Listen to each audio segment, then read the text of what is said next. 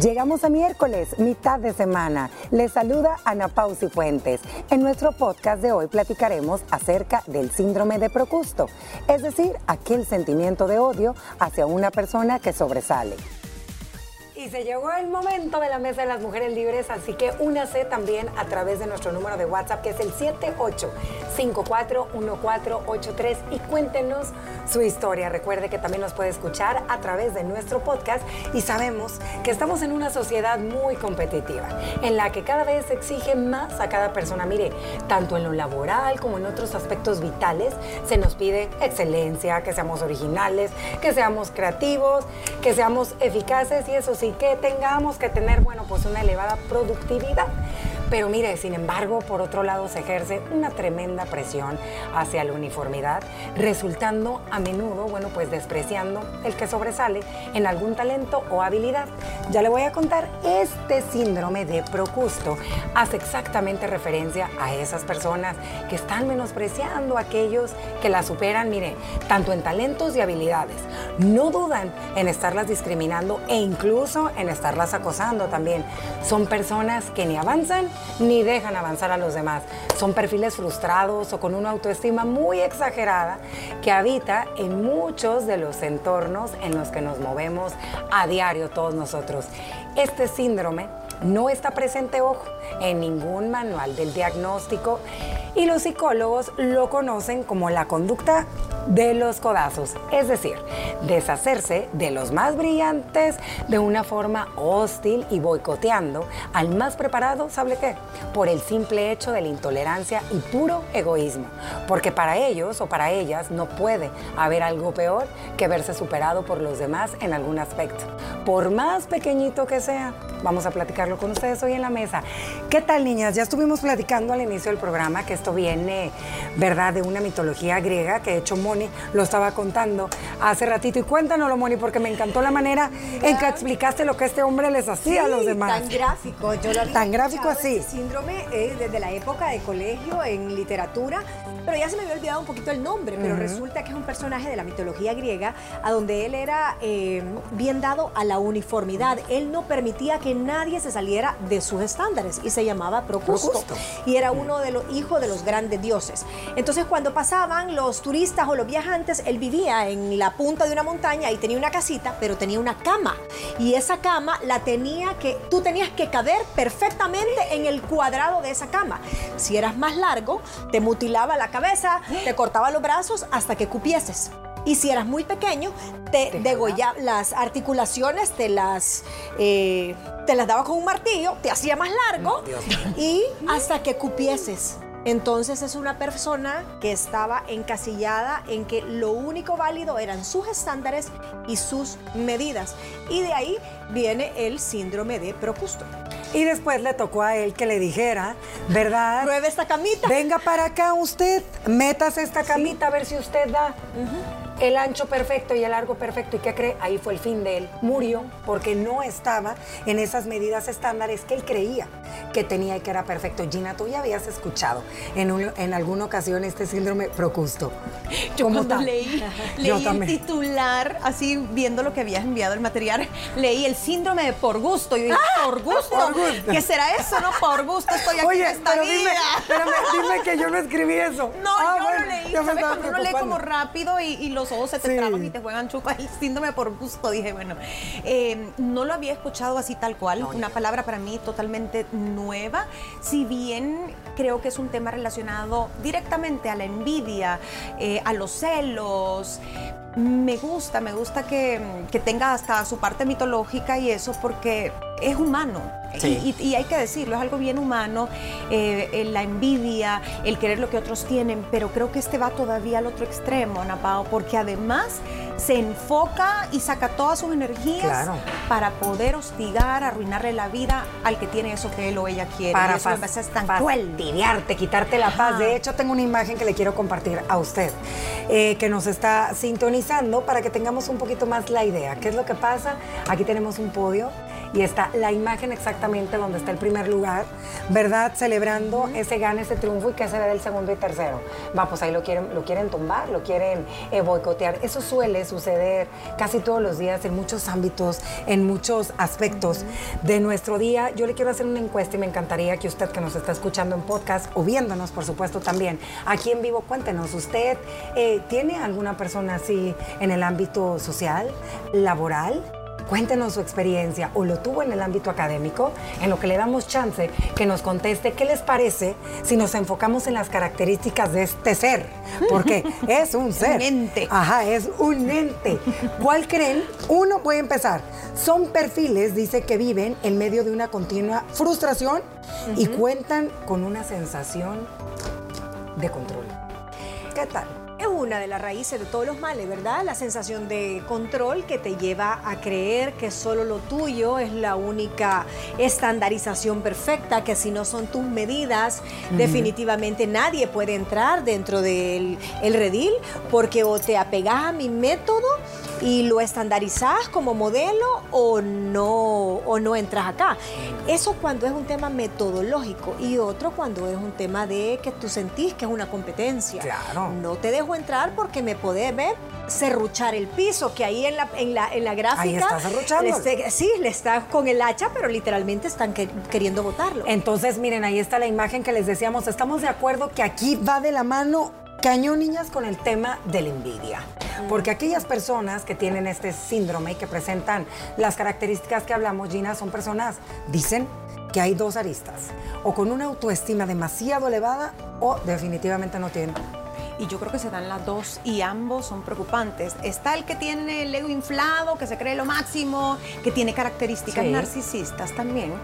Pero está el otro que no tiene una buena valoración de sí mismo, que tiene la autoestima por el suelo. Entonces, ¿qué pasa? Como no se quiere a sí mismo, se frustra, no tiene vida, no tiene propósito, no se siente que vale, entonces no quiere que nadie más valga, ¿no? Es como eso de, o, o, o sea, todos en el suelo, todos en la cama, ¿verdad? No les gusta ver a gente brillar en ciertos aspectos porque ellos quisieran eh, que ese talento, que a lo mejor sí tienen, ellos ser los primeros. Yo creo que es algo que sucede mucho como la imagen en el Ahí ámbito bien. deportivo y sobre Uy, todo sí. los deportes individuales. Sí, ahí es donde suele existir esa competencia, que ojo, la competencia no es mala hasta cierto punto. Hay una línea muy delgada que cuando te empieza a mermar tu autoestima y la de tu compañero, ahí va. Y dicen que son personas, Mónica, demasiado sensibles, que porque si tú las pones en evidencia, o sea, si tú estás exponiendo algo y estás e- evidenciando que esa persona sabe más que él no puede.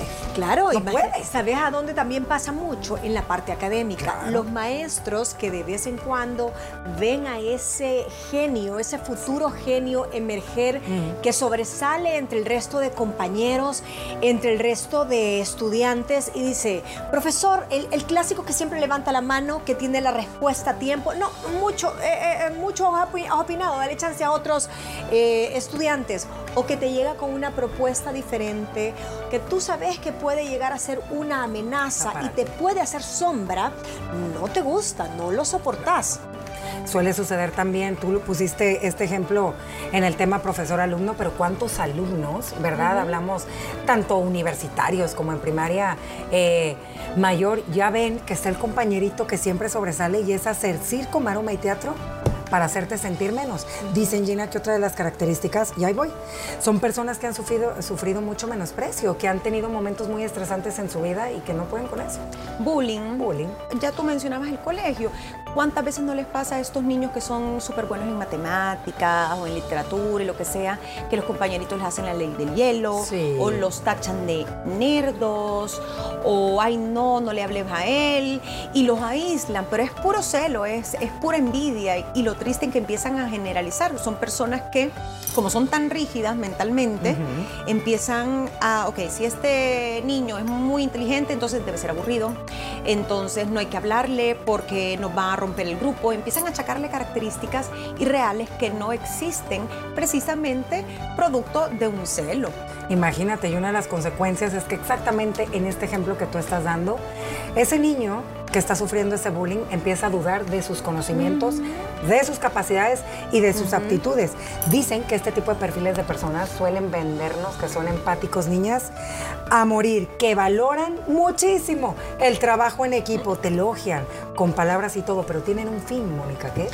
El fin, la manipulación, la Eso. estrategia, lo que hablábamos un poco ayer, que el fin justifica los medios.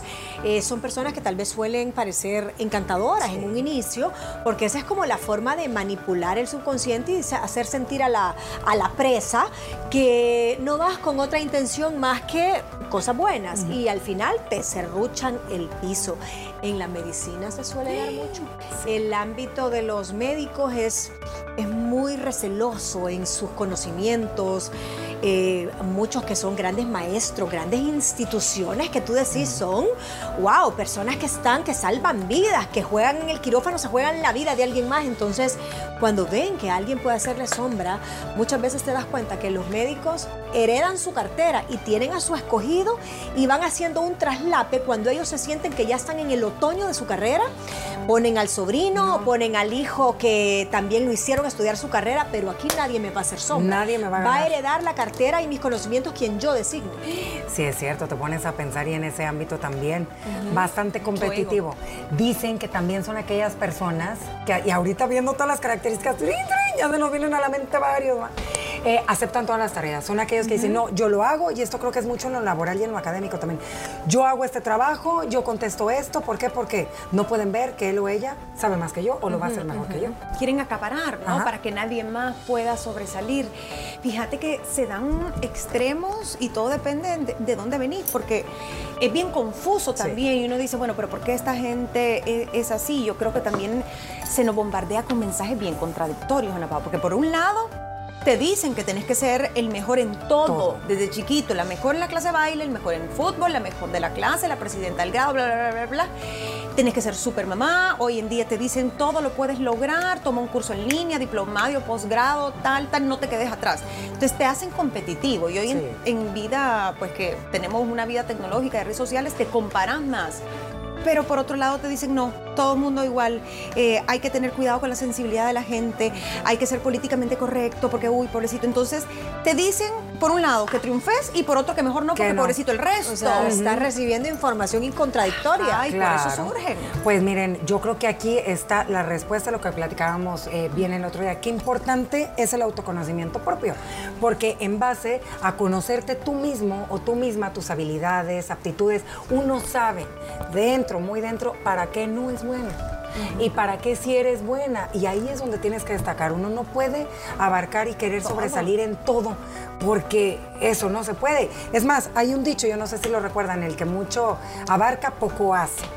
Entonces, bueno, nos vamos a ir a una pequeña pausa comercial. Estamos hablando de algunas de las tantas características. Regresando, vamos a continuar. ¿Cómo detectar a un procusto en nuestra vida? Algunos ejemplos de qué ámbitos se suele ver más y algunos consejos que le vamos a compartir a usted. Vamos a una pausa, quédese con nosotros. Haremos una breve pausa y regresamos con más información del tema de hoy. Gracias por continuar con nosotros las liberadas. Recordarle nuevamente que este episodio completo usted lo puede escuchar también a través de nuestra plataforma de podcast. Estamos platicando del síndrome de Procusto. Ya hablamos de todas las características de este perfil y ahora vamos a entrar a cómo reconocer, ponga mucha atención, porque estoy segura que usted tiene a alguien así cercano en su radar. Niñas, número uno, actitud dominante de estos perfiles. Ay, aquel, el- la actitud alfa, Sí. ¿verdad? Aquí yo mando, aquí yo digo, yo tengo la razón, porque yo tengo la experiencia, porque ya se ha hecho esto así, porque ¿por qué vamos a cambiar algo si funciona? Porque es algo probo, siempre, siempre están dominando con justificación. Sí, Gina, dicen que están siempre también a la defensiva todo el tiempo. Uy, sí, son ultra sensibles, gente que no soporta una crítica, porque para ellos la crítica es como que les estés haciendo un daño, que se la toman personal porque creen que algo malo les querés hacer. Entonces, todo lo que sea un, un comentario que no les guste o que ponga en duda un talento o algo, se ponen como locos, no saben reaccionar. Creo que son gente que también le falta mucha empatía, obviamente. Claro. Podría ser otra característica eh, en la parte emocional. Y luego son tan rígidos que no les gustan los cambios. Les gusta todo lo predecible porque así ellos pueden controlar que todo les salga bien. Pero cuando hay un cambio, Dios mío, no. ya no, pecado. ahí se pone mal. Dicen Mal. también que ellos deforman la realidad a su favor. Yo le agregaría en esto que tú acabas de decir, Gina, también que cero inteligencia emocional tienen. Cero, porque no son empáticos. Ajá, no son Claro. empáticos. Y eso de deformar la realidad a su favor suele suceder mucho en el ámbito laboral. Y son gente que la manipula con, sí, con una finalidad, con una estrategia. O sea, no es que la manipula en el subconsciente porque es algo aprendido, no, es algo que es planeado completamente. Entonces, al final termina dándole vuelta a la tortilla, como decimos, porque tú venís siendo el culpable. Sí. O tú terminas aceptando las condiciones de esta persona dominante, de esta persona antiempática. Otra característica, no, otra, perdón, cómo reconocerlo es que son esas personas que dicen que se llenan de responsabilidades todo el tiempo. abarcan lo que comentábamos. Abarcan todo ¿no? el tiempo, todo. Yo creo que es una buena señal. Tal vez no creo que lo tengan todos, pero sí es una buena señal, sobre todo eh, porque ocurre en el campo laboral, Sí. porque ocurre en equipo de- deportivo, incluso en los gobiernos, podemos decirlo así.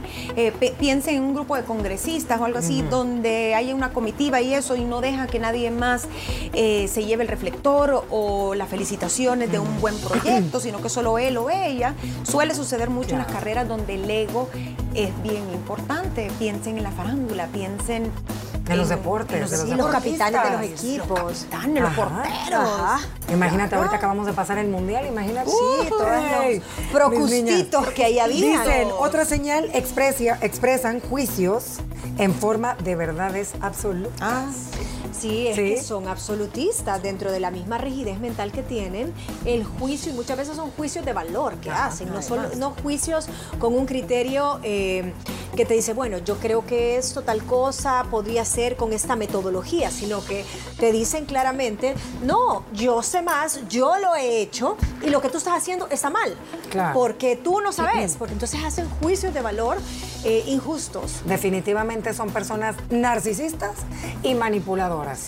De lo que estábamos platicando ayer. Y por supuesto que aquí no falta ese venenillo que es la envidia, niñas. ¿eh? Son personas que se han llevado de encuentro muchas empresas, Claro. porque han habido muchos procustos en la cabeza de muchas empresas que no han sabido reconocer el cambio, por ejemplo, de la digitalización, el de cambio generacional. de generacional, el cambio, la renovación de personal, la renovación de procesos. Entonces, este procusto que tal vez la generación anterior lo puso ahí por confianza, fue creciendo, fue dando codazos, no dejó subir a nadie, se mantuvo en la cúspide, pero se lo comió el tema digital, el tema de toda la conversión eh, a todo nivel. Y estos procustos han llevado a la quiebra a muchas empresas. A muchas empresas. De hecho, vamos a entrar a platicar con ustedes en qué ámbito se suele dar más. Uno en el ámbito académico, como lo mencionamos, dos en el ámbito laboral y tres también en el ámbito personal. Ya estuvimos platicando un poquito eh, las tres de algunos ejemplos. Moni acaba de citar en el ámbito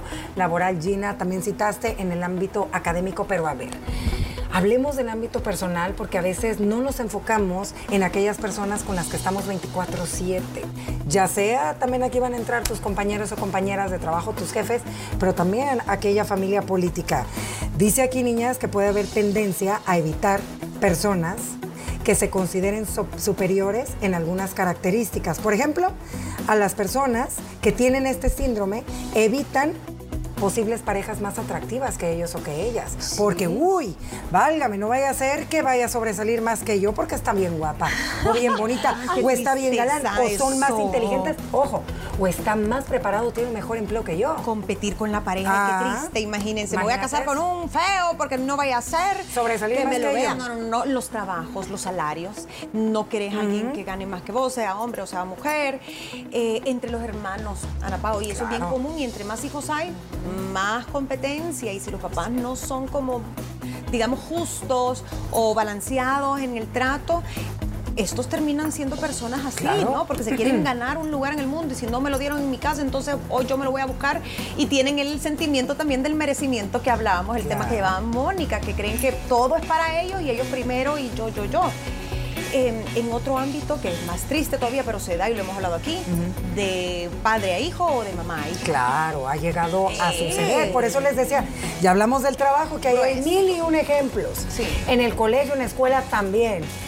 Pero ojo con su círculo social, ojo con las personas, con las amigas con las que usted eh, decide contar, confiar, porque a veces no son lo que creemos que son, ni lo que esperamos de él o de ellos. Bueno, hablamos al inicio, yo no sé si recuerdan, esto lo citan los psicólogos, que dice la conducta de codos, niñas. Si yo les digo, y siempre, si te fijas, te va a dar un codazo, Sí. o le haces así, para ustedes, conducta de codos, ¿cómo me lo pudieran decir a su manera? O sea, ¿qué se les viene a la mente Hágase cuando ven. Imagínate que estás en, una, en un lugar lleno de gente, en un concierto, y te dice el, de, el cantante, venga que la voy a subir a la tarima. yo pero grito. tenés, estás hasta atrás, te vas abriendo espacio Por como todos sea, lados. puro codazo, pero tú abrís el mar rojo a puro codo. Claro. O sea, que sea Llevándote a apártese- quien sea. apártese quien sea. Sí, y sí. si te doy en el estómago y te saco el aire, no me importa porque mi meta está allá Y voy yo tengo que... Ajá, eso es como, el, como yo lo interpreto ah, en una analogía. Ah, en una analogía, Gina. Ay, niña, solo me acuerdo de las Mean Girls, las chicas Ay, malas. ajá, O sea, que eso pasa así. mucho y, y viendo cómo fregar a la otra y que si está más bonita, más cuero, más cool. No, yo sí creo que, que es algo que se da muchísimo a nivel de, de envidia. Pensaría que hay más procustas que procustos. Yo también, fíjate, por Pensaría como- por, por todas las áreas a donde se puede dar, niñas. Estaba pensando ahorita en un mismo universo, por ejemplo. Ay, eso ha de Dios. ser una serruchada. Lo que acaba desde de... que llegaste Híjole, pues sí, con todo lo que te pasó ponen en este en Miss mal. La no sé quién no comió, la no sé quién está operada, la no sé quién no sé qué. Es fraude. El ataque de redes sociales. Eso también, fíjate que Es este síndrome de Procusto. También entra en el tema digital. Claro. En todas las redes. Uy, hay muchísima tela que cortar, pero miren, el síndrome de Procusto, esto de los codazos, sí es cierto, va más allá de una competición. Gina lo mencionó y me encantó la reflexión que nos diste a todos, Gina, diciendo que sí, se nos enseña desde el día uno a que tenemos que ser competitivos, a que tenemos que tratar de sobresalir, a ser los mejores, pero yo creo que hay una línea muy delgada donde todos nosotros no tenemos que pasar y cuando nos llega ese sentimiento que por ende todos hemos experimentado y si no lo he experimentado cuéntame que es la envidia ahí hay que ponerle ojo porque lo que esa persona nosotros le envidiamos es lo que tanta falta nos hace a nosotros y a lo mejor lo podemos trabajar. Así que escuche bien lo que le voy a decir así. Cuando tenemos Aquí dice, un ataque directo o incluso también lo puede hacer un familiar que lo está boicoteando de una forma constante para estarlo humillando a usted y anular todas sus cualidades y todas sus virtudes. Es necesario que usted en ese momento tome una iniciativa y decida alejarse y cerrar la puerta de esa persona. Y ahora yo les quiero preguntar aquí a ustedes, mis liberadas, antes de finalizar esta mesa, ya analizando características, viendo las señales, viendo los ámbitos, viendo todo esto, ¿ustedes tienen procustas y procustos cercanos a su vida? No, fíjate, porque creo que este es el extremo. O sea, creo que esto es alguien que de verdad se esmera por arruinarte la vida, Sí. por hacerte un mal. Todos ¿Nunca has tenido alguno? todo, no, Por ahí. creo que todos, todos podemos caer en sentir celos, sentir un poco de envidia, pero ya una persona que, que su enfoque y su objetivo de vida sea quitarle algo a alguien o que alguien no triunfe, se me hace como demasiado enfermizo, bien, bien novelesco, aunque sí hay gente así, Claro. eh, de mala, no, Ana Pao.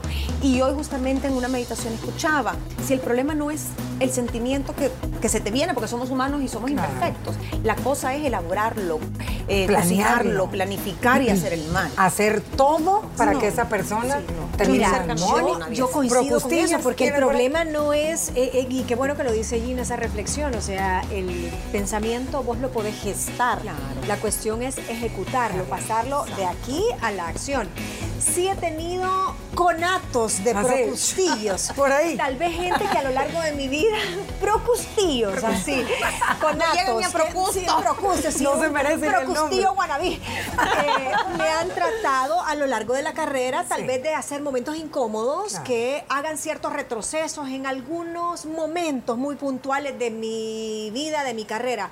Pero no he tenido nunca a nadie de fijo que me agarre vos sos, vos Ay, no, sos y hasta triste. que te voy a quitar de aquí no voy a estar a gusto. No, ni- Gracias a Dios. No, ni yo, Que yo sepa. Y si no, no les ha funcionado y me persino. Bendito sea Dios que tampoco, y le pregunto a usted que nos está escuchando y también que nos está sintonizando, ¿tiene alguna persona con estas características, con estas señales o usted se acaba de dar cuenta? Porque, ojo, a lo mejor usted no sabía que es el que la aplica. Y sabes qué triste, ahorita me puse a pensar en algunos de los ejemplos, cuántos casos no se da con hermanos por un tema laboral, por el tema de empresas familiares, que quieres tener el poder, que quieres tener el control y haces todo lo posible para arruinar a tu hermano o a tu hermana. O que tu hermano tiene una mujer más competente, más bonita, con más cualidades y entonces le, le inventas un chambre Imagínate. para que, lo quiebren y No. que la dejen porque él quiere brillar y la esposa de él tiene que ser siempre la primera. Uy, no, no, no. Es difícil. Bueno, usted que nos está viendo, no le temas al enemigo, ponga atención, que te ataca, sino a ese falso amigo o amiga que te abraza. Ponga mucho ojo con eso, déjenos sus comentarios a través de las redes sociales. Lo invitamos nuevamente a Liberadas, que todos los días estamos subiendo contenido a través de esta plataforma que es nuestro podcast. Y por supuesto que puede ver esta mesa completa a través de las redes sociales y nos encuentra como arroba liberadas. Queremos saber su historia. Gracias por escucharnos. No olvides que también puedes sintonizarnos de lunes a viernes a través de la señal de Canal 6 a las 12 del mediodía y seguirnos en nuestras redes sociales como arroba liberadas TCS. Mañana conversaremos sobre la crisis de los 40 en los hombres. No te pierdas esta interesante plática.